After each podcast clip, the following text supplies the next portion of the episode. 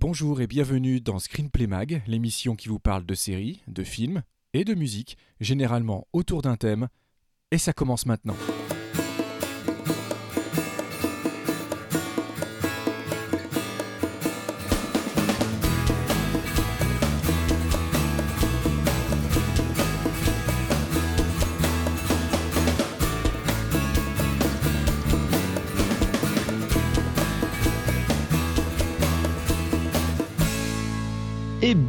Bonjour, euh, Screenplay Mag, épisode 13. euh, dossier euh, ensuite de l'épisode 12, logique. Euh, on continue à parler de Ridley Scott et on va avoir un gros morceau sur Blade Runner, euh, qui est euh, pas moins qu'un des plus grands films de l'histoire du cinéma ever. Toujours en compagnie de Vivien. Salut Vivien. Toujours, salut Christophe, salut tout le monde. Je te propose qu'on perde pas de temps, qu'on aille tout de suite comme d'habitude sur nos hors-sujets. Euh, le dossier, je l'ai déjà annoncé, et on conclura par euh, finalement un match retour dont on a déjà fait le match aller dans cette même émission.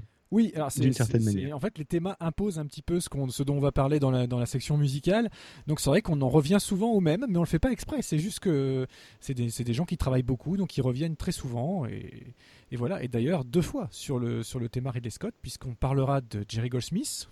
Euh, à nouveau, dans un cadre assez similaire à la première approche qu'on en avait eue euh, au moment du 13e guerrier, parce qu'on l'a pas encore dit, mais on va revenir sur le thème. C'est quand même lui qui avait aussi signé la musique d'Alien, culte. Fallait quand même le dire. Voilà. En attendant, Hors sujet, c'est parti. Go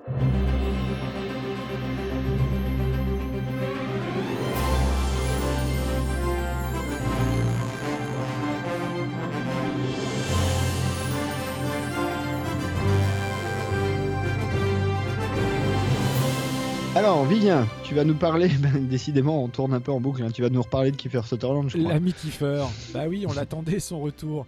Euh, la même, alors, alors où, où 24 heures chrono doit revenir sans Kiefer, c'est une hérésie. À quoi bon résurrecter 24 heures chrono sans, sans, Jack Bauer? Bref, mais c'est pas grave parce qu'en fait il a été promu. Kiefer Sutherland entre temps.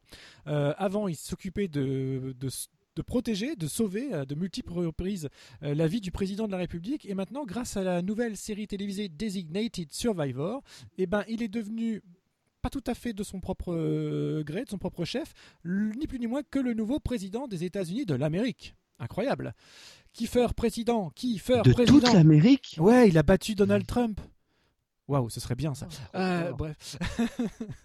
bon, encore une fois, c'est la cinquième émission à la suite. Non, tout ça pour vous dire que d'une petite série dont personnellement je n'attendais absolument rien. Je me suis dit, bon là là, Kiefer Sutherland qui va nous faire le président des États-Unis malgré lui. Bon voilà, alors je vais juste, juste vous dire un petit peu le pitch. Qu'est-ce qu'un designated survivor? En fait, c'est un- une vraie désignation, vrai. ça existe en vrai. Tout ça n'est pas inventé pour les besoins vrai. de la télévision. Euh, ce sont des personnes qu'on va dire de réserve qui euh, sont, alors qu'il y a des, des congrès, des réunions, des manifestations, des, tout un tas de choses, bah, il y a des gens qui sont euh, enfermés, c'est un bien gros mot, mais en tout cas qui sont isolés dans des appartements éloignés des endroits où se passent les conférences en question ou les regroupements en question euh, impliquant des personnalités, hautes personnalités de ce, de ce monde, pour qu'en en cas de problème, d'attaque terroriste, hein, malheureusement par les temps qui courent, c'est plus ça qu'autre chose, euh, eh bien la succession du pouvoir et du gouvernement soit, euh, soit assurée. Et c'est exactement ce qui se passe dès les premières minutes du pilote, où on voit notre ami Kiefer avec sa petite femme, euh, pas en train de passer une soirée, euh, voilà, c'est pas un bunker, hein, c'est un appartement de luxe, mais voilà. Quand à ce moment-là, eh bien, il y a une attaque terroriste qui fait que, c'est c'est quel immeuble déjà qui explose, je ne sais plus, mais bon, l'immeuble. C'est le Capitole. C'est le Capitole, voilà, qui, qui explose avec le président et tous les autres euh, dedans. Ce qui fait que lui qui était, euh, on va dire, euh, je ne sais pas combien choix sur la liste euh, des gens euh, électibles, euh, se retrouve propulsé en état d'urgence en plus à la haute fonction de président. Et là, on se dit, mais euh, c'est un peu ridicule. Bah non, puisque comme on vous l'a dit, c'est un fait réel, ça peut se produire. Voilà, sachez-le. Euh, on n'espère pas, mais ça peut se produire. Euh, et j'avais envie d'en parler parce que euh, l'ami Kiefer fait un super job. C'est-à-dire qu'on ne retrouve pas l'éthique qu'il pouvait avoir en tant que Jack Bauer, qui était quand même un personnage très très... en termes de jeu, c'était assez limité. Voilà, c'était assez limité. Euh, voilà. Et puis ça fait du bien de voir Kiefer dans un rôle où il demande pas à parler à Chloé au téléphone toutes les deux secondes. Il peut se débrouiller tout seul, ou presque. Donc c'est non mais c'est intéressant parce que c'est à la fois un thriller puisqu'on a envie de, de, savoir quelle est la menace réelle de cette de cette attaque terroriste d'ampleur. Euh, il y a aussi bah, les coulisses, une nouvelle vision des coulisses de la Maison Blanche en état de crise, euh, les rapports de force entre la hiérarchie, enfin les, les différents ministres, etc. essentiellement militaires. voilà l'opinion euh, du public envers un type qu'ils qui n'ont pas nommé et qui occupe la plus, la plus grande fonction politique au monde. Euh, donc tout ça c'est plutôt intéressant et Kiefer vraiment s'en sort avec, euh, vraiment avec les honneurs je trouve. Il est convaincant tout de suite. au moment où je vous parle j'ai vu que les deux premiers mais j'ai été bien pris. J'ai vraiment envie de suivre cette série. Et, voilà, je sais Christophe tu l'as vu aussi. Tu, à toi de me dire ce que tu en as pensé. Ah moi je, je pense qu'on sera pas, je pense qu'on sera pas éloigné en termes de ressenti. Non non. alors à la vision du simple pilote j'aurais dit série bien calibrée très bien calibré, mais à, voir. Parce que c'est vrai que ce qu'on se dit, c'est qu'ils ont pris tous les éléments qui marchent, ils ont mixé ça dans une série en se disant oh, ça va marcher. Et il se trouve que au fur et à mesure des épisodes, bah, tu t'accroches bien au truc, quoi. Tu rentres bien dans cette histoire et tu as envie d'en savoir plus. Euh, tu as donné les grandes lignes. Moi, je préciserai juste deux, trois points de détail. Hein. Kiefer Sutherland, déjà, euh, alors, un, euh, il est issu, a priori, si j'ai bien compris, d'un gouvernement euh, démocrate. et lui, il était l'équivalent, en gros, du ministre de la ville. c'est ministre de Housing and Family ou un truc comme ça. Donc, équivalent du ministre de la ville. Enfin, Secretary of Housing and de je sais plus quoi. donc, il joue quand même le rôle d'un espèce de, gauchiste idéaliste qui se retrouve propulsé, effectivement, à la tête du pouvoir. Et donc, avec, en jouant assez bien ce côté euh, euh, valeur humaniste, essayer de garder des valeurs humanistes dans un environnement qui ne l'est pas du tout. Euh, et ça, c'est pas mal, vraiment pas mal. ensuite de ça, il y a un petit, une petite deux petits détails amusants à noter. C'est que le premier, c'est la présence d'un acteur qui s'appelle Calpen, qu'on a pu voir dans tout un tas de séries. Hein. il est assez connu, mais qui a la particularité euh, d'avoir soutenu Barack Obama lors de sa première campagne et d'avoir du coup été engagé comme conseiller spécial à la Maison Blanche, ce qui fait que Calpen, acteur de la série, c'est lui qui joue le, comment dire la plume en fait euh, de, Kiefer Sutherland, enfin la plume du président et voilà, euh, et ben est aussi conseiller sur la série pour ce qui se passe réellement à la Maison Blanche parce qu'il l'a vécu. Donc ça, c'est le petit détail euh, amusant de la série. Et enfin, euh, effectivement, euh, la série joue sur plusieurs tableaux. C'est à la fois une série politique et un thriller. Pour la partie thriller, et c'est le gros bémol que j'ai pour l'instant sur la série, il y a plus c'est Maggie en fait qui incarne cette partie-là puisqu'elle joue le rôle d'un agent du FBI qui ne croit pas à la thèse immédiate de, en gros, du de l'attentat islamiste et qui pense qu'en fait il y a une, manipulation plus importante derrière et qu'on veut nous faire croire que, mais c'est pas ça. Et, et pour l'instant, à l'échelle de quatre épisodes, ça se croise jamais avec euh, Kiefer Sutherland. Donc ça va sans doute arriver, hein, on nous l'annonce déjà plus ou moins, mais, euh, mais voilà. Et enfin, un dernier mot sur le fait, et c'est probablement ce qui fait la qualité de la série, c'est que la plupart des seconds rôles sont quand même de très bonne qualité, ce qui fait que même les trucs un peu secondaires euh, ben, sont quand même intéressants à regarder. Et dernier point, ça n'interroge pas que un État face au terrorisme, ça interroge aussi la question de l'État fédéral, puisqu'il y a un angle qui est pris assez rapidement sur est-ce que les gouvernements gouverneurs, qui sont quand même les, présidents de leurs États fédéraux, vont suivre les ordres d'un type qui n'a pas été élu ou pas, alors qu'eux-mêmes ont été légitimement élus par le peuple. Et ça, ça pose des vraies questions et euh, qui sont traitées dans la série. C'est-à-dire que d'un côté, tu as une légitimité, mais avec moins de pouvoir institutionnel. De l'autre côté, tu as plus de pouvoir institutionnel, mais moins de légitimité. Comment tu arrives à faire euh, fonctionner les deux choses? Donc tout ça, c'est abordé dans la série. C'est plutôt pas mal foutu. Euh, moi, je, mets ça dans, je range ça dans la catégorie des, des séries solides de la rentrée. Absolument. Et puis si ça vous paraît un petit peu familier en termes d'univers, déjà vous avez Kiefer Sutherland à l'écran. Sachez qu'au niveau du son, eh ben, c'est le compositeur Sean Callery qui a composé l'intégralité de 24 heures chrono, euh, qui est également aux manettes ici. Donc, euh, est-ce que ça veut dire qu'il a euh, délaissé le, le, reboot? Je ne sais pas. J'ai pas eu l'info. En tout cas, c'est le même compositeur. Oui, il peut peut-être faire les deux. Hein. Oui, il peut peut-être faire les deux avec toute une batterie. Euh, dernier point important quand même à noter, même si encore une fois on va être beaucoup trop long, mais juste ça c'est très important. Effectivement, la série est diffusée en ce moment sur ABC, mais bonne nouvelle, euh, comme il y a un deal entre NBC et Netflix, le public français peut suivre en, en diffusion en plus 24 heures les épisodes de Designated Survivor, donc le lendemain de la diffusion sur ABC. Et ça c'est quand même une putain de bonne nouvelle. Donc tous les, les abonnés Netflix peuvent suivre cette série en temps réel, de manière parfaitement légale sur Netflix. Mike, please, just tell us what you know. Capitol's been attacked. Congress, cabinet. Eagle is gone. Sir, you are now the President of the United States. This is the most devastating attack on our country since 9 11. Anyone claiming responsibility? Not yet. Guy's never been elected to anything. Did you know President Richmond fired him this morning? Now he's the president. Maybe he'll realize he has no business running the country. We're in a state of war. Tom Kirkman is not going to get us through this. What the hell am I doing here? I'm not the guy for this. Is Dad scared? Dad's not scared of anything. Do you really believe I should step down? I do. You may be right. But for now, I'm all you got. Voilà. Écoute, on va rester sur ABC pour ma part et je vais faire rapide pour vous parler quand même euh, de la geekerie de la semaine qui est euh, la quatrième saison de Agents of Shield, euh, qui est moi toujours une série que j'aime bien, que j'ai défendue depuis le début et d'ailleurs pour au moins toute la durée de la première saison un peu seul contre le monde. Euh, bah, malgré tout, la série n'est quand même à sa quatrième saison. Euh, les audiences ne sont toujours pas là, hein, euh, ils doivent être en, dessous des 5 millions maintenant, je pense. Euh, mais je crois qu'ils s'en foutent, tout simplement parce que il me semble de plus en plus clair que, en dehors d'être plutôt sympathique, hein, moi j'aime bien la série, c'est quand même une série qui sert fondamentalement de soutien aux différentes sorties des films, puisque détail intéressant, la quatrième saison, donc qui a commencé en septembre, s'oriente vers une intrigue qui est un petit peu plus, comment dire, occulte et euh, orientée sur le, surnaturel que euh, les saisons précédentes. Et ah, bizarrement, il y a Doctor Strange qui va sortir bientôt. On se demande pourquoi. Euh, sachant que la grande nouveauté de cette série, c'est que pour la première fois, en dehors des séries Netflix, Marvel met sur ABC et dans Agents of Shield, qui était une série en fait avec que des, entre guillemets des personnes, c'est-à-dire des personnages qu'on ne connaissait pas dans les comics, mais un personnage important des comics Marvel euh, dans cette série, puisque nous, allons, nous avons le plaisir d'y voir le Ghost Rider euh, dans, dans une version. euh, alors, moi, je, suis resté aux années 90 du Ghost Rider, donc je, suis, dois plus tout à fait être à jour. Assez loin des versions de Nicolas Cage, qui était un peu à la j'en ai marre de vivre et j'en ai rien à foutre, qui est plutôt pas mal. et d'ailleurs, les effets spéciaux, qui sont certes euh, assez euh, parcimonieux, sont franchement bien faits.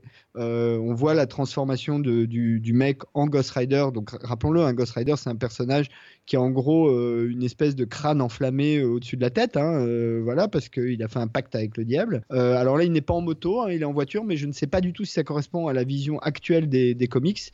Bon, il a une grosse voiture, donc il a un petit côté Fast and Furious. Mais voilà, donc le, Ghost Rider est là et est bien là. La série, euh, définitivement, est en prévision de, de soutien de, de la sortie de Doctor Strange. They say when the rider burns you, he burns your soul.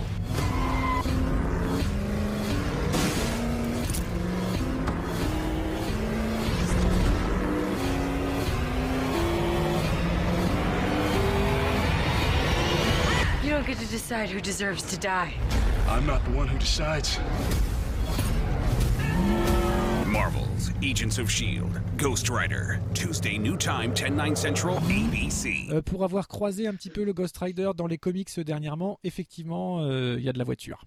Donc on est raccord avec le C'est canon logique. contemporain euh, du personnage. Et, euh, notons aussi euh, la présence de John Hanna, qui est en plus un acteur que j'aime bien, donc qui est là depuis quelques saisons, hein, mais qui là, lui, va porter probablement ce qui sera l'enjeu de la deuxième partie de saison, à mon avis, enfin au pif, hein, mais voilà, puisque lui, il est sur ce que dans l'univers Marvel on appelle les LMD, les Life Model Decoys, qui sont basiquement des, androïdes, mais qui depuis Age of Ultron, évidemment, posent un gros problème. Euh, voilà, il y, a- il y a une intrigue qui se dessine autour de ça. C'est tout ce que je peux dire à ce stade. Et, et des androïdes euh, aux réplicants, euh, il n'y a pas loin. Exactement. Alors, est-ce que les l'AMD euh, rêvent de moutons électriques? On ne sait pas, mais je te propose qu'on aille découvrir ça tout de suite en allant vers notre dossier euh, Ridley Scott, la preuve par 3, partie 2. Euh, c'est maintenant, c'est tout de suite, euh, et euh, ça se passe maintenant.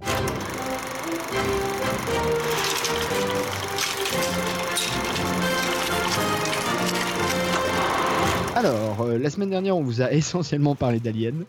Oups, désolé. Et je pense que cette semaine, on va essentiellement vous parler de Blade Runner, pour être honnête, parce qu'on est déjà en retard. et qu'il y a énormément de choses à dire sur ce film. Donc, Los Angeles, novembre 2019. C'est-à-dire dans 3 ans quand même. Mais en 1985, c'était dans 33 ans, 30, 34 ans, donc euh, ça va. Euh, donc novembre 2019, euh, dans le monde de Los Angeles en novembre 2019, le, le, le monde a évolué. Los Angeles est ultra urbanisé et asiatisé, il faut bien le dire.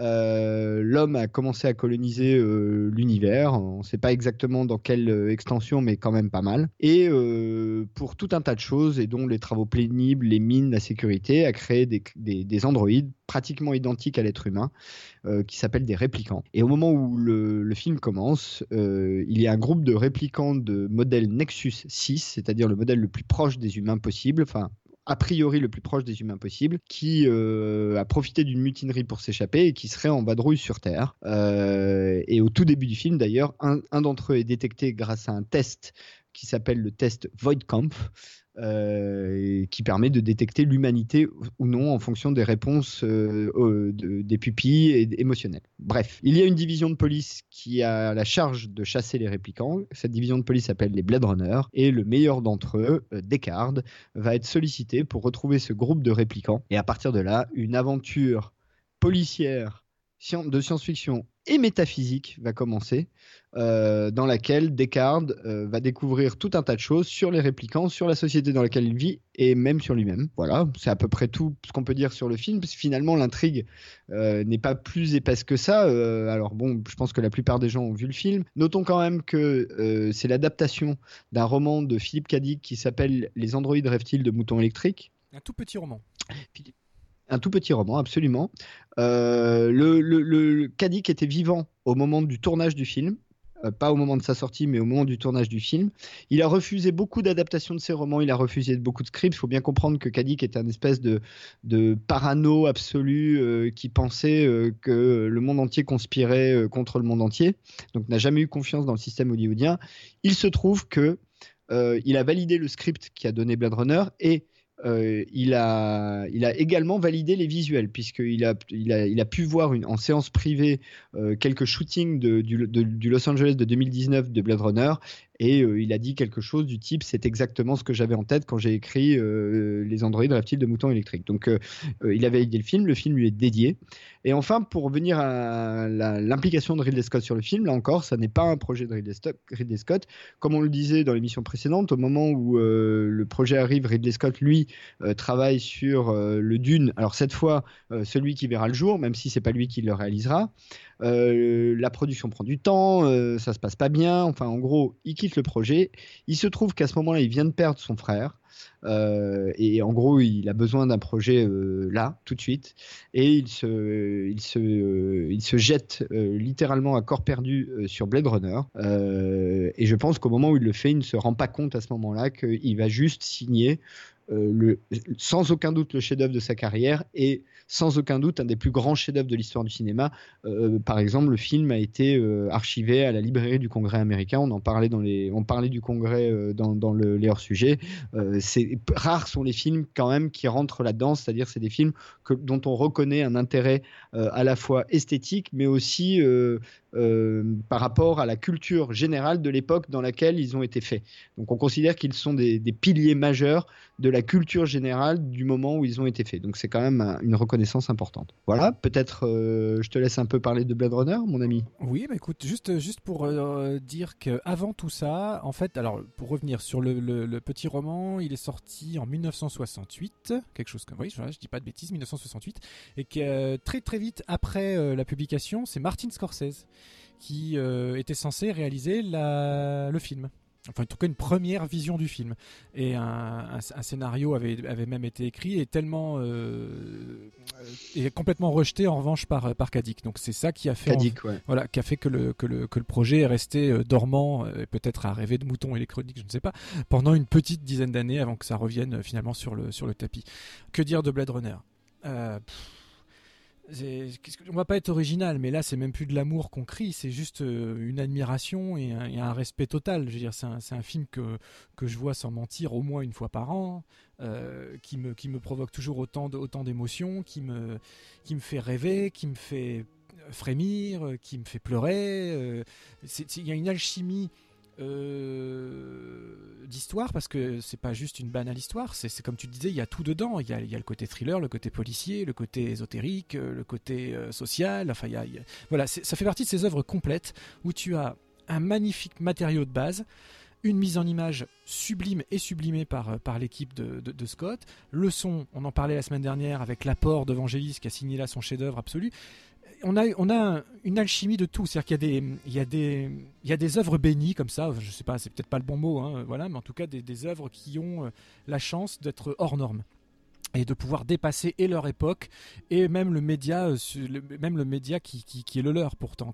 Pour moi Blade Runner c'est pas juste un film, c'est carrément c'est à la fois un film qui peut se regarder sur la simple base du plaisir euh, de spectateur et en même temps c'est une grande œuvre d'art parce qu'on nous propose une réelle vision euh, c'est con ce que je vais dire, mais une vision visuelle, c'est-à-dire esthétique et esthétisante, et en même temps tout un univers cohérent, euh, magnifiquement euh, mis, mis bout à bout, et à l'image même de la société qu'il nous montre, puisque comme tu disais, il y a, le, côté asiatique est très prédominant, mélangé à la culture américaine, enfin voilà, il y, a, y un espèce de brassage des cultures et des genres comme ça qui est, qui est, assez phénoménal, quoi. Vraiment phénoménal. Et puis, alors il y a eu plusieurs versions du film, ça on va, on va, on va en revenir aussi, mais c'est incroyable de voir que euh, ce film soit à ce point extraordinaire quand on voit, quand on connaît un petit peu les coulisses et l'ambiance générale qui régnait sur le plateau. Le tournage de Blade Runner a été un enfer. Euh, D'abord, un cauchemar, absolu. un cauchemar absolu pour tout le monde. Ridley Scott s'y est révélé. Euh, alors, ok, comme tu l'as dit, il était vraiment atteint par la disparition de son frère. Et du coup, il devait pas être très bien mhm. luné, ça c'est clair. Mais il a fait vivre un enfer. Alors, non seulement à Harrison Ford, ils se sont détestés du premier au dernier jour et de longues années Ensuite, ils n'ont plus jamais voulu retravailler ensemble. Ça a été une catastrophe. Euh, là-dessus, Harrison Ford dit simplement que Ridley Scott se foutait complètement de la direction d'acteur et qu'il avait aucun respect pour rien. Quoi. Que c'était juste, tu vas, tu joues la chaîne. Et après, tout, pourquoi tu me poses des questions sur le personnage On s'en fout, tout est écrit. Voilà, il suffit de faire ce que tu as à faire et puis c'est tout. Quoi. Donc ça ne suffisait pas Harrison Ford. Euh, bref, enfin, ils ne se sont pas du tout entendus, mais c'était aussi un cauchemar au niveau de la production. Euh, Ridley Scott ne voulait se foutait complètement de respecter les horaires, le budget. Il comprenait pas que les gens aient envie de de, rentrer chez eux au bout d'un moment dans la journée, alors que pour lui, on travaille sur un film, c'est très important, etc. Enfin, ça, c'est des choses que je veux bien entendre, mais il faut aussi quand même se mettre un petit peu les techniciens dans la poche. Euh, si tu veux assurer le bien-être général d'une équipe. Et là, ça n'a pas du tout été le cas, ça a été un cauchemar total. Et on, se demande encore aujourd'hui comment une, un tel cauchemar a pu mener à une, à une œuvre aussi sidérante. Bah, surtout que, en fait, pour Ridley Scott, c'est. C'est vraiment son premier film hollywoodien en fait. On a parlé d'Alien, mais Alien a été tourné euh, à 100% euh, dans les studios Pinewood, donc euh, en Angleterre, dans un, environnement qui lui était familier, avec euh, des équipes qu'il connaissait. Là, il se retrouve vraiment en situation hollywoodienne. Hein. Ça a été tourné dans les studios de Burbank en, Californie. le choix de Harrison Ford a été enfin Harrison Ford d'après ce qu'on j'en sais a été un peu euh, Mila a été poussé par Steven Spielberg et donc du coup a été un peu imposé donc ça c'est toujours un peu compliqué et c'est vrai que bah, bah, euh, Ridley Scott, il a, il a un peu il, a, il avait l'habitude à l'européenne d'être seul maître à bord, et il se retrouve devant une machine de studio dans lequel bah, il n'est pas seul maître à bord, il doit composer avec euh, des exécutifs de studio, des syndicats euh, de techniciens très puissants, des gens qui ont bossé, enfin les effets spéciaux, les, tous ces gens-là qui ont bossé sur déjà des trucs énormes, donc qui n'ont pas grand-chose à prouver à un inconnu qui est certes avait fait Alien, mais à part ça pas grand-chose. Enfin, tout, tout ça c'est que euh, il était en position de faiblesse et je pense qu'il l'a assez mal vécu. Malgré tout, euh, il, en, il, en, sort quand même un, film qui est un pur chef-d'œuvre, qui vieillit bien parce que dès le départ, l'angle le, l'angle euh, de, de, SF qui est choisi, c'est un angle presque rétro-futuriste qui fait que du coup, alors pas autant, pas aussi baroque qu'un Brésil par exemple, mais euh, qui fait quand même que euh, du coup, euh, ben, même des trucs qui sont un peu décalés aujourd'hui, les écrans cathodiques aujourd'hui c'est juste ridicule, plus personne n'a d'écran cathodique, les photos papier ça a pas de sens. Enfin, tu vois, dans le monde contemporain, se balader avec des photos papier, on est à, tu vois, ça a pas de sens. Ben, malgré tout, ça passe bien dans l'histoire parce que malgré tout, Descartes, avant tout, c'est un espèce de détective privé à la Mike Hammer, tu vois, il a un côté un peu comme ça, voilà, que il y a tout, l'environnement vraiment. Il euh, euh, y, a, le, côté asiatique. Euh, puisqu'on est en 85, donc à ce moment-là, on pense que la puissance dominante ce sera le Japon. il faut, avoir ça à l'esprit, hein, donc ce qui n'est pas arrivé, hein, on s'en est rendu compte. voilà, il y a des néons partout, y compris euh, les, manches de parapluie sont en néon, euh, vraiment. Et puis surtout, bah, Ridley Scott, et c'est là où vraiment il a fait un travail incroyable, c'est qu'il a pris le temps de le filmer cet univers. C'est-à-dire que t'es pas dans le film de SF où en gros on fait du plan utile. Donc quand on te met des petits détails, des choses comme ça, non. On, on- une minute où t'as Descartes en train de lire un journal face à une espèce de baraque, euh, baracanouille chinoise euh, dans cet environnement où t'as des gens qui passent avec des parapluies en néon et t'as une minute où t'as que ça. Ça a aucun intérêt. Ça aurait pu être réduit à 10 secondes, mais ils le gardent parce que bah, c'est le genre de choses qui appuie l'univers. T'as une séquence aussi très jolie, euh, un petit détail, c'est la première rencontre entre Pris et Sébastien et ben à un moment donné, ils sont dans un endroit où tu vois euh, passer des gens à vélo. Tu as juste ça, des gens à vélo qui passent.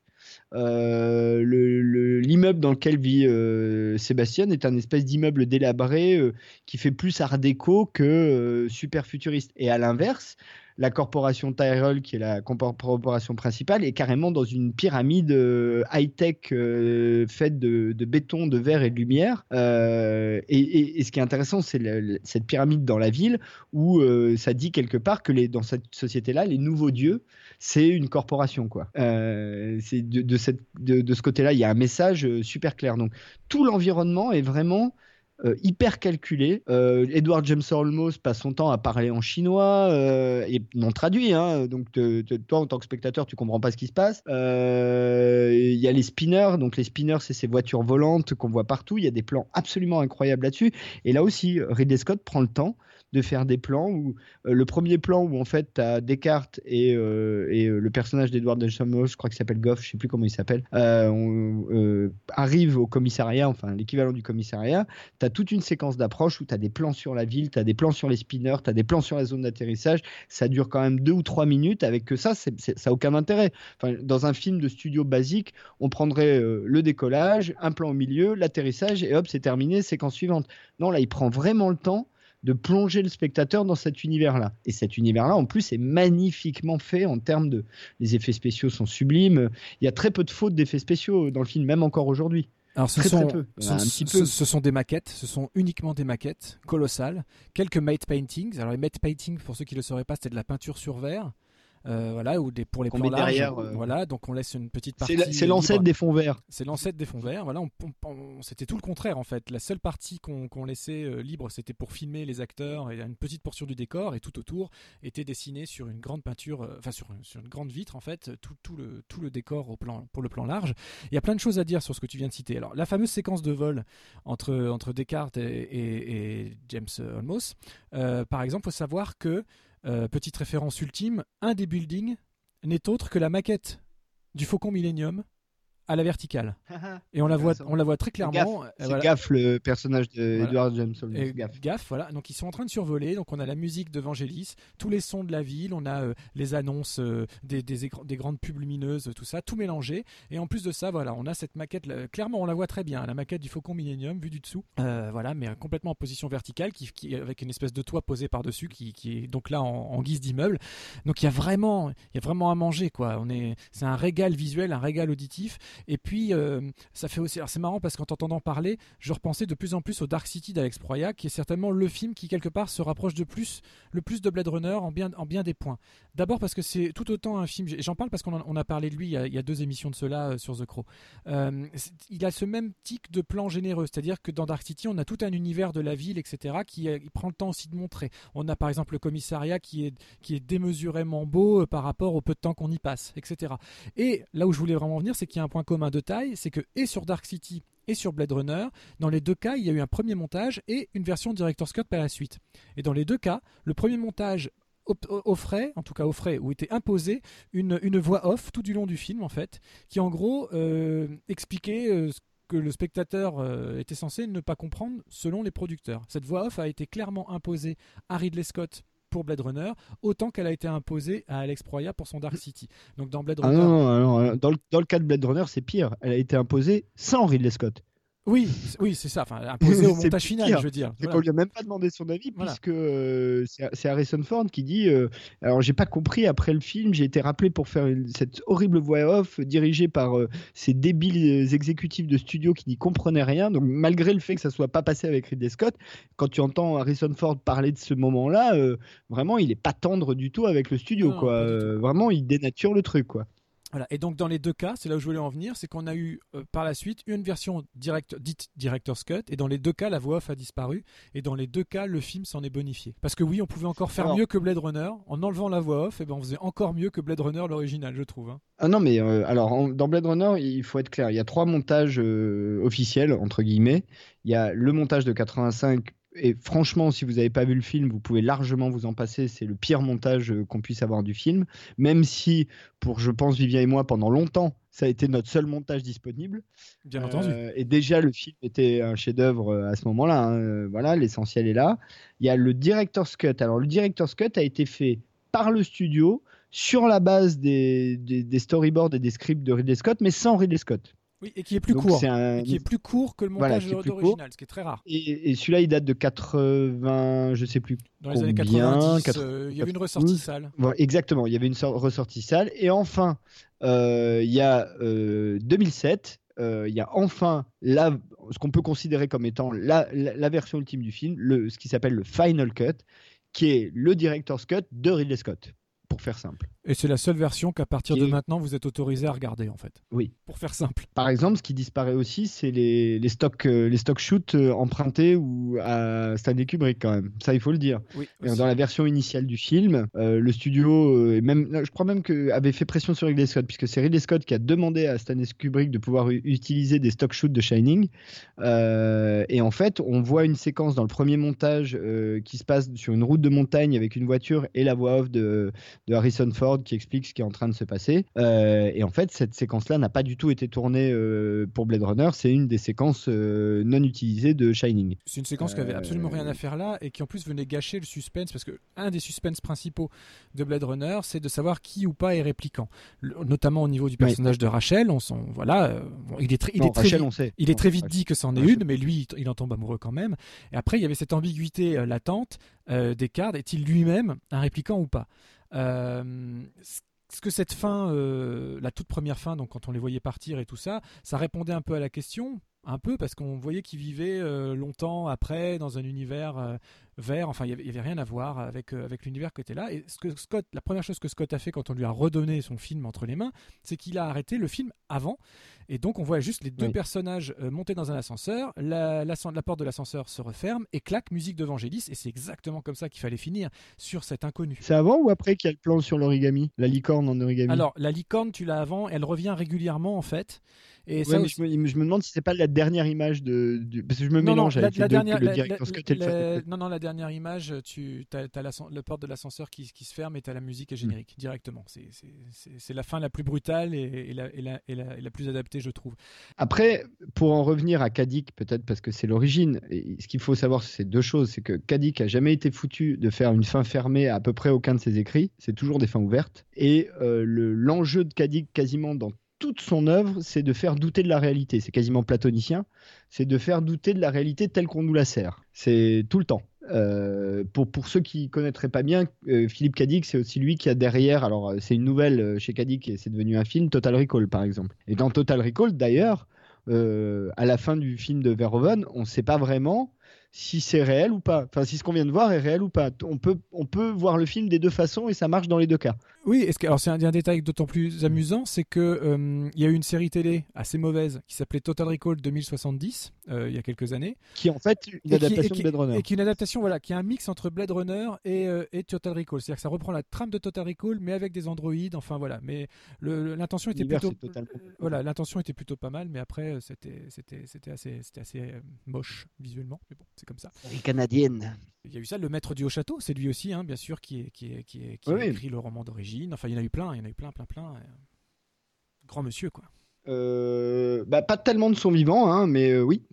Non, mais plein d'œuvres, Enfin, je veux sur dire, la plein, fin, de, ouais. plein de romans. Je parle, il a écrit beaucoup. sur, de sur la fin. Bah, c'est un des grands auteurs de l'âge d'or de la science-fiction, à mettre aux côtés des, des Asimov, des, des gens comme ça. Euh, donc il y a, je sais pas si c'est un remake ou une suite d'ailleurs, hein, c'est pas très clair. C'est une suite, Euh, une, une- une vraie suite. c'est une suite qui est en train d'être tournée. Donc pour l'instant, moi la seule chose que j'ai vue, c'est des dessins de pré-prod, mais qui sont quand même très sexy, euh, qui donnent franchement envie. Euh, donc euh, qui va sortir euh, l'année prochaine, je pense. Non? Alors déjà, on a un titre, puisque ça s'appelle Blade Runner 2049. Mhm. C'est le titre officiel et c'est sorti, sortie prévue le 6 octobre 2017. Ah bah voilà, c'est ça l'année prochaine. Voilà. Euh, donc 30 ans après les événements de- du premier Blade Runner. Ah, du coup, si Descartes était un euh, il est rudement bien conservé. Ou pas. Enfin, ça- ça- c'est- en fait, Euh. la perspective d'une suite en fait à Blade Runner, moi, mais, même si le film est bon, c'est un peu une hérésie en soi. Et même si je sais que je le verrai, etc. J'ai pas, franchement, de, de, de- de tous les projets qu'il pouvait y avoir, c'est vraiment celui-là que j'avais pas envie de pas envie de voir être mis en chantier, quoi. Une suite à Blade Runner. Alors je sais qu'on va encore paraître pour des vieux cons et nani nana, mais euh, mais déjà pourquoi faire? C'est une œuvre tellement magistrale qui se tient en elle-même et on dit toujours que même s'il y a une suite ratée ou quoi que ce soit, ça n'enlève rien à l'original. Bah, peut-être que si, parce que ça reste une suite officielle. Donc moi, le traitement qui va être accordé au personnage d'Harrison Ford dans la suite me fait très très peur en fait. Comme ce qui était si, ce qui était si bon, c'est ce qu'on vient de dire, c'est l'inconnu, c'est qu'on ne sait pas vers quoi, euh, vers quoi s'en va Descartes. Euh, on ne sait pas du tout ce qui peut arriver. C'était même, comme tu l'as très bien dit, la volonté même de l'auteur original de Kadik de préserver un certain mystère. Et là, on va forcément avoir des réponses euh, qui vont peut-être pas nous plaire. Et ça, ça me fait peur. Après, les gens impliqués, je les aime plutôt bien. Euh, Ryan Gosling, j'aime bien. Euh, Denis Villeneuve, faut voir ce qu'il propose à la réalisation. Bon, voilà. Euh, Il y a quand même du Scott à la production, et puis on a vu des tas de photos là où ils communiquent ensemble, donc il est quand même bien derrière, euh, il est bien derrière tout le monde. Euh, Il n'y a pas Vangelis à la musique, c'est Johan Johansson qui va prendre le relais. Euh, je sais pas, je franchement j'ai pas envie, mais vraiment j'ai pas envie. Bon, moi, moi, je dirais pas ça parce que le, le- alors un, le, le- le film va être une adaptation, il semblerait, hein, de euh, d'un roman euh, qui est déjà elle-même une suite euh, de Blade Runner qui s'appelle Blade 2, The Age of the Human de K.W. Jeter, qui est, euh, qui est réalisatrice auteur de science-fiction, je ne sais pas. Euh, bon, ça, ça n'a pas beaucoup d'intérêt. Euh, ce qu'on sait sur le film, c'est que euh, dedans, il y a notamment Ryan Gosling, Robin Wright et Dave Bautista qui sont prévus. Que a priori Harrison Ford sera là dans le rôle de Descartes. Ah bah, c'est pas a priori, hein, il est là, il est sur le tournage, il communique voilà, dessus. voilà, euh, et Ridley Scott l'a annoncé, euh, l'a annoncé, mais n'apparaîtra que dans la fin du film. Euh, et puis pour le reste, euh, moi, moi, euh, j'attends de voir, j'attends de voir. Après, c'est vrai que je verrais, je, vois, a priori, je vois pas forcément Denis Villeneuve euh, sur ce type de projet. Maintenant, je sais pas si en 85 j'aurais vu Ridley Scott sur Blade Runner, et pourtant on a bien vu le résultat. Donc, euh, je veux pas euh, tuer le, je veux pas vendre la peau de l'ours avant de la- l'avoir tué. On verra bien. Bah Voilà. ouais, bah on verra. Non, mais bien sûr qu'on verra. Je, je- tu, tu- tu- tu te doutes bien que je, que je me précipiterai le voir. Mais j'ai tellement peur d'être euh, déçu ou de pas trop comprendre ce qui m'arrive que voilà, j'appréhende en fait. Le vrai mot, c'est ça. J'appréhende. J'espère que c'est entre de bonnes mains.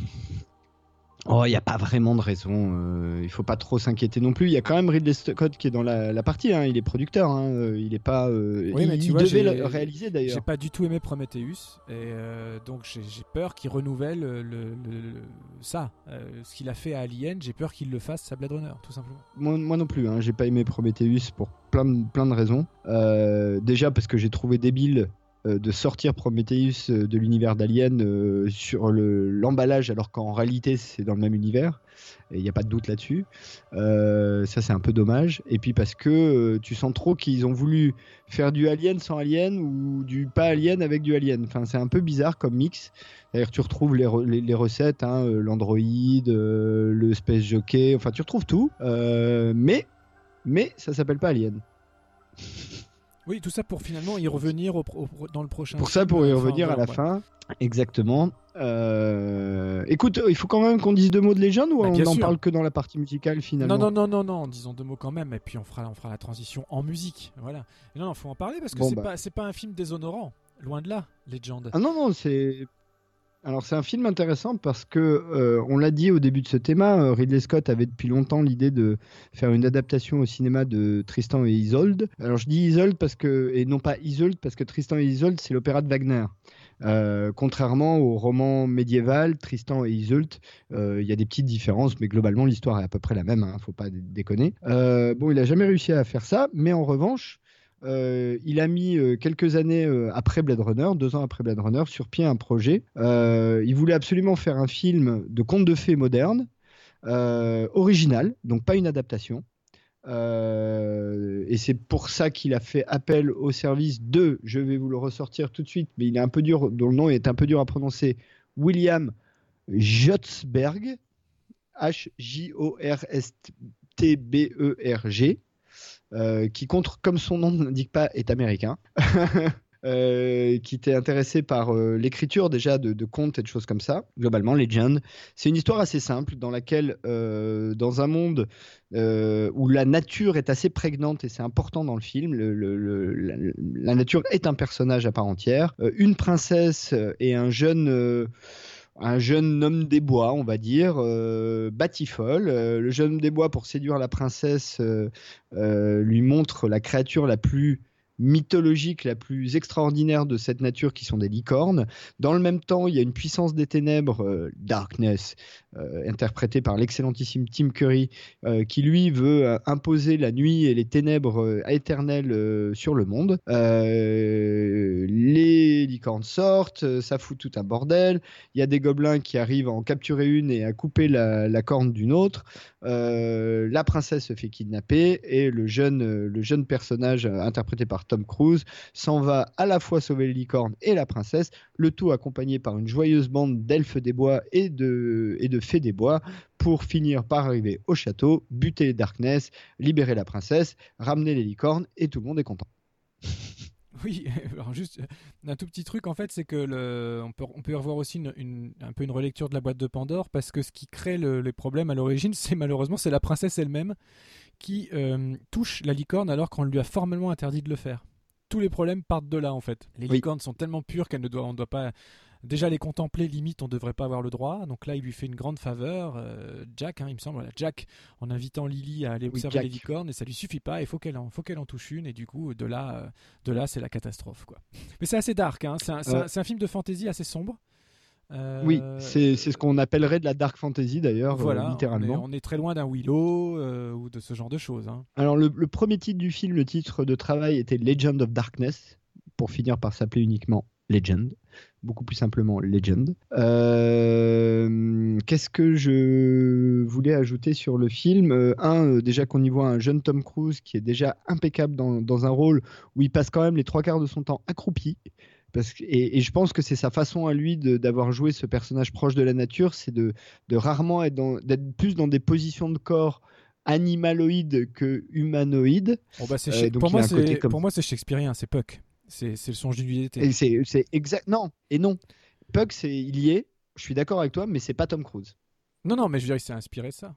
Ah oui, non, tu veux dire le petit, oui, bien Euh, sûr, oui, oui, bien sûr, oui, oui, aussi. Puck est bien. Il y a bien Mm. un personnage qui est définitivement le Puck de Shakespeare, mais c'est Mm. Gump, Oui, tout à fait. euh, qui est interprété par euh, David Bennett, qui lui pour le coup est un jeune acteur qui fait un travail absolument remarquable Petit vu qu'il que devait être quand avez même pu assez voir dans le tambour, inoubliable. dans le tambour. Mm. Exactement, euh, l'acteur un peu génial de sa génération, je pense. Et Mia Sara, dans le rôle de Lily. Euh, J'aime bien Mia Sara parce que Mia Sara c'est la copine de Ferris Bueller, donc Eh euh, ouais. rien que pour ça c'est j'aime bien. Euh, mais qui a un rôle assez compliqué dans ce film parce que euh, euh, finalement elle a pas tant de scènes que ça et elle doit toujours jouer des trucs un peu excessifs. Donc elle a, elle a- elle a peu de scènes euh, banales finalement euh, à jouer. Euh, donc c'est pas simple et j'avoue que je préfère la version dark de Mia Sara dans le film que la version euh, light. Oui, parce qu'en en fait, c'est un Euh, personnage qu'on n'aime pas. Enfin, qui n'est pas fait pour être apprécié réellement du spectateur comme le veut traditionnellement la, jolie princesse à sauver. Euh, là, comme on le disait juste avant, euh, c'est elle qui fait la boulette. Euh, en fait, c'est elle qui déclenche tous les problèmes finalement, parce que même si on a un grand méchant, en l'occurrence Darkness, finalement, il n'aurait jamais pu intervenir si elle n'avait pas, si elle pas commis l'irréparable, quoi. Et ouais, en fait, elle fait boulette sur boulette et du coup, elle, elle traite mal. euh, elle est très très capricieuse, euh, très gamine. Elle traite mal euh, Jack. Elle est pas. euh, donc c'est un personnage qu'on n'a pas envie de suivre. Et quand elle est en déclinaison euh, dark justement, euh, d'abord le look qu'ils lui ont fait est vachement travaillé. Elle est elle est très jolie en, en méchante quoi. Et c'est vrai que finalement on la préfère comme ça, une méchante assumée plutôt qu'une Ouais. fausse gentille quoi. Bon, même si elle est jamais vraiment méchante, mais Non ça c'est pas bon. grave. Euh, Peut-être pour conclure sur les jeunes, puisqu'on n'a pas trop de temps, euh, juste dire qu'il y a quand même un, énorme travail très réussi sur le maquillage de Tim Curry, euh, qui, fait qui devient une créature à la fois très impressionnante, mais en même temps lui laissant suffisamment de mouvements, notamment de visage pour jouer. Et il fait un travail remarquable avec ça, il est très impressionnant. C'est devenu d'ailleurs une icône, hein, donc c'est un, c'est un espèce de, diable. hein. Il a des très grandes cornes, il a la, peau toute rouge, il a des dents pointues, et qui pourtant, et c'est là où je trouve que c'est très fort dans Legend, à l'inverse de la princesse, lui a un côté séduisant en fait, Absolument. je trouve. Il est très charismatique, euh, très grand, très Ouais. fort, très puissant. euh, Il n'est pas en- effrayant en fait. Non. Oh, il, il en impose, mais il n'est pas effrayant Il en au- impose. Au, sens propre du terme. mais ouais. il n'est pas repoussant, voilà. Ouais. Il n'est pas repoussant.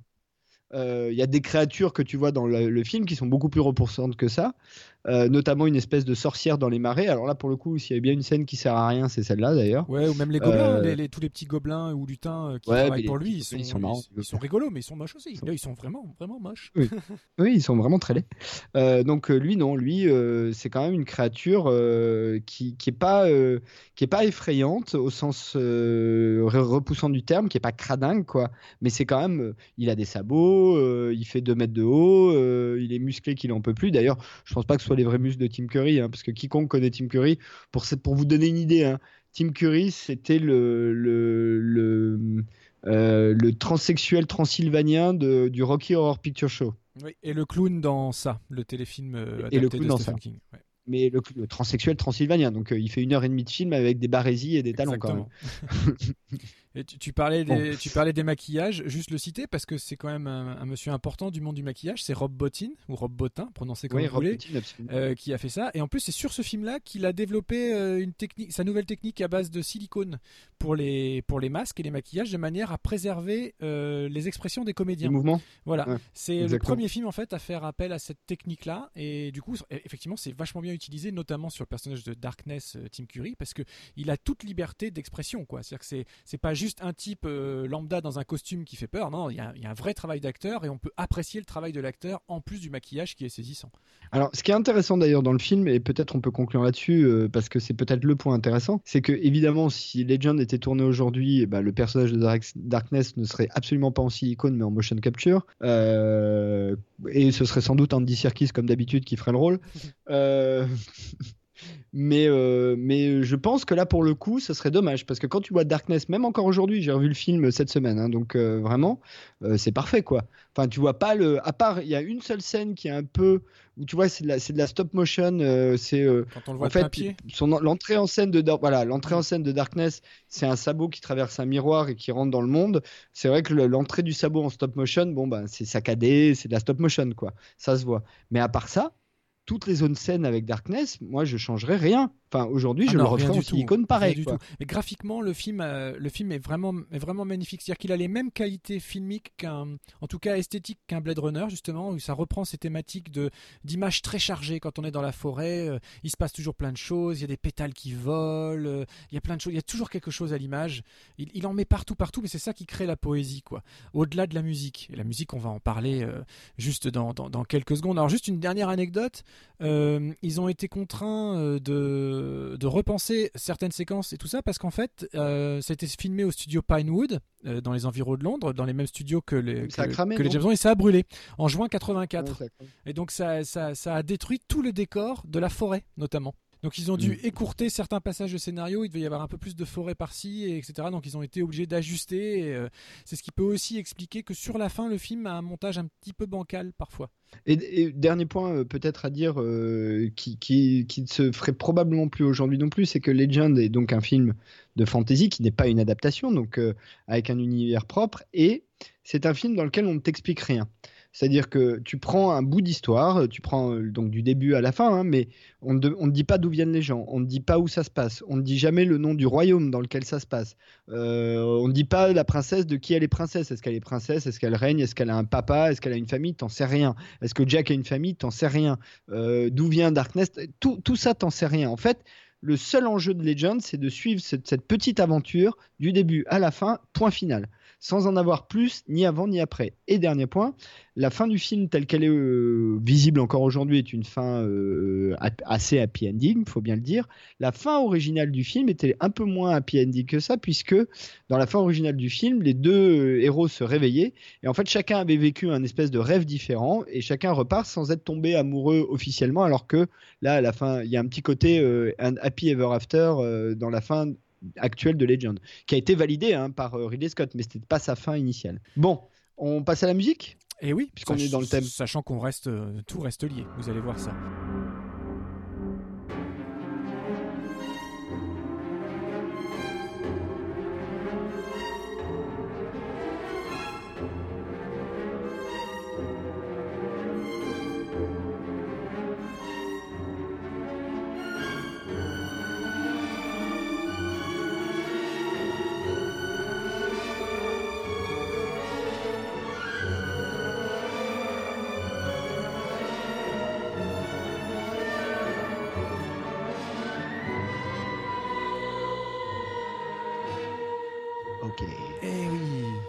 Legend. Legend nous amène à parler à nouveau dans notre partisique de Jerry Goldsmith. Alors non seulement vous allez me dire quoi déjà, mais vous en avez parlé il y a pas longtemps. Oui, et non seulement on en avait parlé il y a pas longtemps pour le mettre face à face avec Graham Revel dans euh, le fait qu'il y avait une composition euh, de Jerry Goldsmith qui avait été gardée en fait pour, euh, le 13e guerrier et celle de Graham Revel qui avait été rejetée. Et ben là, c'est l'inverse qui s'est passé sur Legend, quoique l'inverse à moitié seulement. Il faut savoir qu'il y a un montage typiquement européen et un montage américain. Et sur le montage américain, c'est cette fois-ci Jerry Goldsmith qui s'est fait euh, gentiment remercier, sans qu'on le prévienne plus que ça, euh, et remplacé par les Tangerine Dream. Alors c'était rigolo parce que les Tangerine Dream, on en parlait il y a à peine quelques émissions de ça, lorsqu'on évoquait le Near Dark, de- le Near Dark aux frontières de l'homme de Catherine Bigelow. Donc comme quoi tous nos thémas sont liés, et, etc. C'est plutôt, c'est plutôt amusant. Alors Pas eux aussi qui avaient fait la forteresse noire de Michael Mann? absolument, de Michael Ouais, Mann. ouais, ouais, tout à fait, tout à fait. Entre autres, et le générique de Tonnerre mécanique aussi. Pam, pam, pam, pam, pam, pam, pam, Monsieur connaît ses classiques, c'est ça, exactement. Alors, ce- ce- Bref. ce qui est intéressant, c'est que c'est un traitement pour le coup radicalement différent. Jerry Goldsmith, qui bien qu'il utilise régulièrement des éléments électroniques euh, construits surtout des partitions symphoniques, ça on le sait bien. Il a fait pour Legend une de ses, pour le coup il a tout compris. C'est plein de féerie et en même temps euh, il y a un malaise qui, qui sort de cette bande originale qui est assez incroyable. Alors Là, j'ai- sélectionné deux morceaux qui, comme on l'avait fait pour euh, le 13e guerrier, se répondent. C'est-à-dire que c'est pour le, même type de séquence. Donc, c'est au début la découverte de la forêt par euh, lorsque Jack fait découvrir la forêt à Lily, etc. Donc, version que vous connaissez très certainement, euh, parce que c'est la version la plus vue finalement, la version en Europe, avec la version française, etc. Où c'était donc Jerry Goldsmith et ça ressemblait à ça.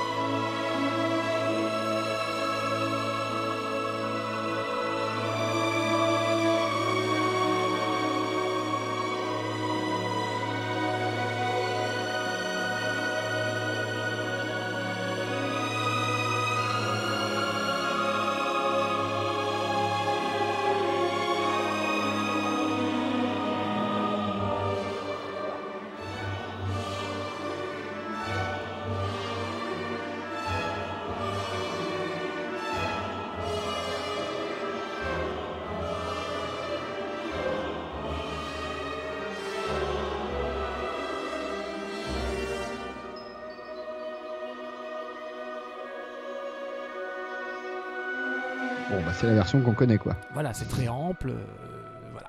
Euh, Il y a un truc que j'ai oublié de dire euh, d'ailleurs tout à l'heure, et je vais en profiter maintenant puisqu'on est sur le son. Il y a un truc qui m'a toujours fait marrer dans Legend, c'est que les licornes font des bruits de baleines. Oui, absolument. Oui. Je sais pas si t'as remarqué, Si, mais si, t'as ouais. des, des chants de baleines à chaque fois que tu, tu vois les licornes. C'est très étrange cette idée très de, étrange et ça de de baleines. Je pense que ça contribue à, à- à ce surplus d'informations que tu as à l'image et donc au son qui va avec l'image chez Ridley Scott.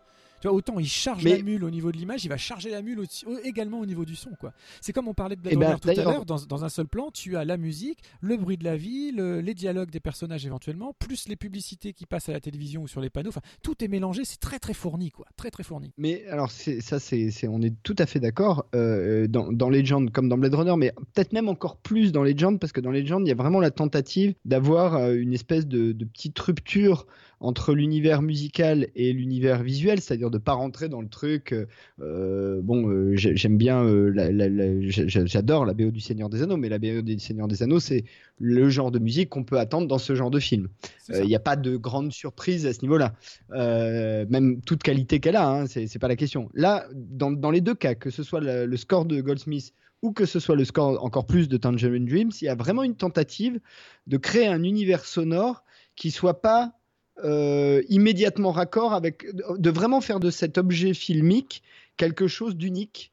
euh, y compris dans son univers euh, sonore. Et alors, quand on entend la partition de Tangerine Dream, c'est encore plus frappant, je trouve. Bah, écoutons-la, écoutons-en un petit bout comme ça, les gens auront un, meilleur aperçu de, de, de- de ce, de ce dont cause.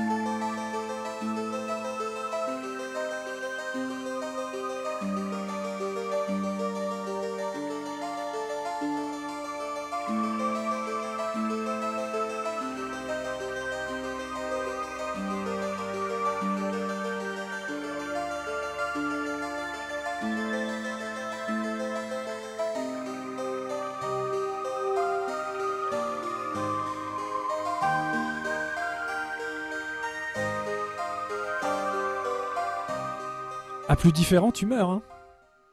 Ah non, mais ça, c'est. Et pourtant, dans les deux cas, ça va quand même franchement bien avec le film.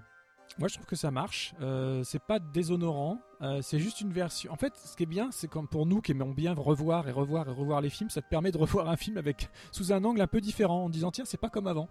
Euh, du coup, t'as pas l'impression, tu culpabilises pas de revoir pour la dixième fois euh, Legend de, de Ridley Scott. Quoi, il y, y a un élément nouveau. Après, Bah, je trouve que la version avec le score de Tangerine Dream, du coup, est plus sombre. Alors que l'image est la même. hein.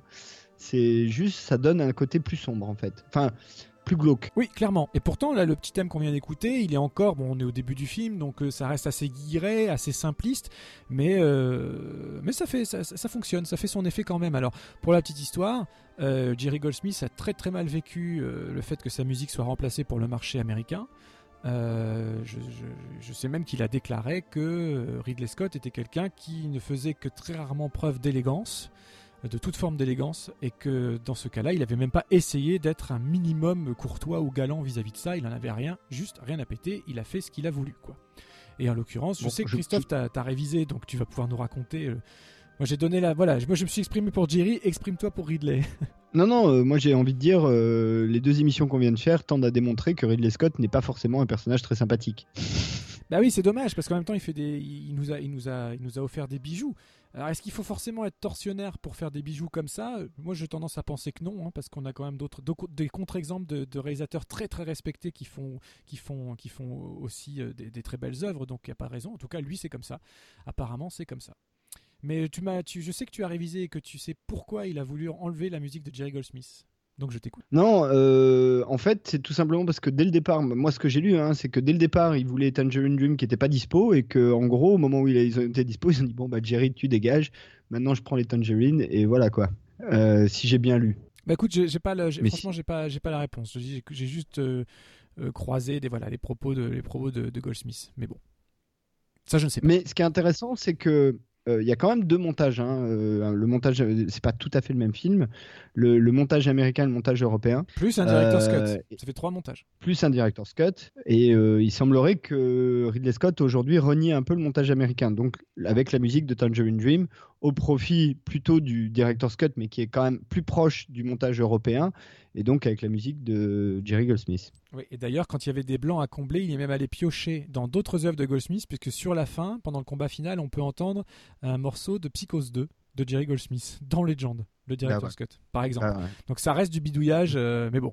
Après, ça reste le même mec, donc euh, est-ce que c'est grave? Mais non, c'est pas grave. Après, la vraie question est euh, est-ce qu'on peut être un bon réalisateur sans être un peu capricieux à un moment donné pour obtenir ce qu'on veut? C'est tout- tout- toute la question est là. Euh, Il y a des gens qui s'en sortent mieux que d'autres. On sait que Un Spielberg, par exemple, est un grand pro dans l'art de rendre tout le monde content. Euh, c'est probablement là-dessus qu'il a fondé sa carrière au départ. Les studios, les techniciens, enfin tout le monde aime euh, Steven. Euh, tout le monde l'appelle Steven d'ailleurs. mais, mais, mais je pense que pour plein d'autres, si tu prends des, des, des Friedkin, des Peckinpah, des Ridley Scott, enfin des tas de gens comme ça, c'est des gens qui sont terribles, quoi, qui sont euh, tellement passionnés par ce qu'ils font qu'ils en viennent.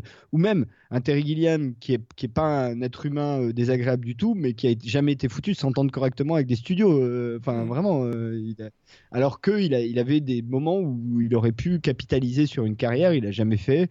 Il a préféré faire ses trucs dans son coin. Et enfin, bah, il faut rappeler que Ridley Scott, c'est quand même un Anglais, donc un Européen donc habitué avec une façon de faire du cinéma où le mec, enfin où il y a un seul mec à bord. Au théâtre, c'est le metteur en scène. Au cinéma, c'est le réalisateur, et c'est lui qui décide de tout.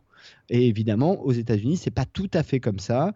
Euh, il faut laisser de l'espace à ça. D'ailleurs, euh, si vous avez l'occasion, je vous inviterai à voir, euh, je sais plus si c'est la dernière ou l'avant-dernière saison de la série Dawson. Vous allez me dire, ça n'a rien à voir. Mais si, puisqu'il y a un côté méta hein, dans la série. le jeune Dawson Leary devient apprenti réalisateur et le moment où pour la première fois il doit tourner une scène d'un film pro tout seul, et eh ben il se retrouve confronté à ça. C'est-à-dire que les, les, techniciens refusent tout simplement. Il dit faites l'angle comme ça, ils le font tout simplement pas. Les lumières le font pas, les acteurs ne jouent pas. Enfin, plus personne ne fait rien parce que le mec est pas capable à un moment donné de gérer ça. Et je pense que Ridley Scott, ben, euh, le seul moyen qu'il a trouvé de le faire, c'est de faire juste comme il veut. Et si vous n'êtes pas content, c'est pareil.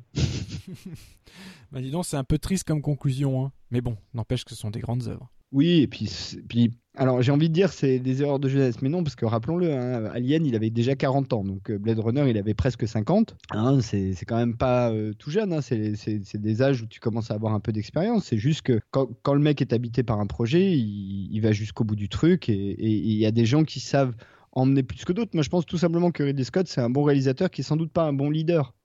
Euh, et du coup, ben, comme tous les mauvais leaders, euh, il est capricieux, il est autoritaire, euh, il tape des pieds, il n'est pas content, il n'est pas élégant dans ses relations avec les gens.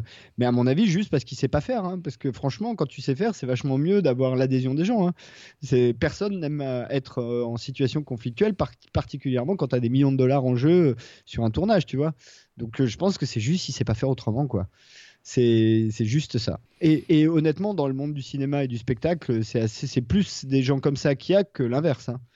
Oui, clairement, clairement. Mais bon, là, pour le coup, il y a tellement d'anecdotes que c'est, dans son cas à lui, ça se sait. C'est pas une légende, justement. Oh mon dieu, je suis fatigué. bah non, mais il est temps de conclure. ça veut dire qu'il est temps de conclure. Et puis tu sais quoi? Après qu'on ait dit au revoir, tout ça, tout ça, eh ben, je finirai sur un morceau d'Alien. Parce que c'est aussi Jerry Goldsmith, donc on reste dans le thème. Ouais, mais alors là, pour le coup, dans Alien, euh, la BO est sympa, mais c'est typiquement une BO de support. Ah complètement. Moi j'arrive pas, à honnêtement, j'arrive pas à l'écouter en dehors. Je sais qu'elle est très respectée des, fans.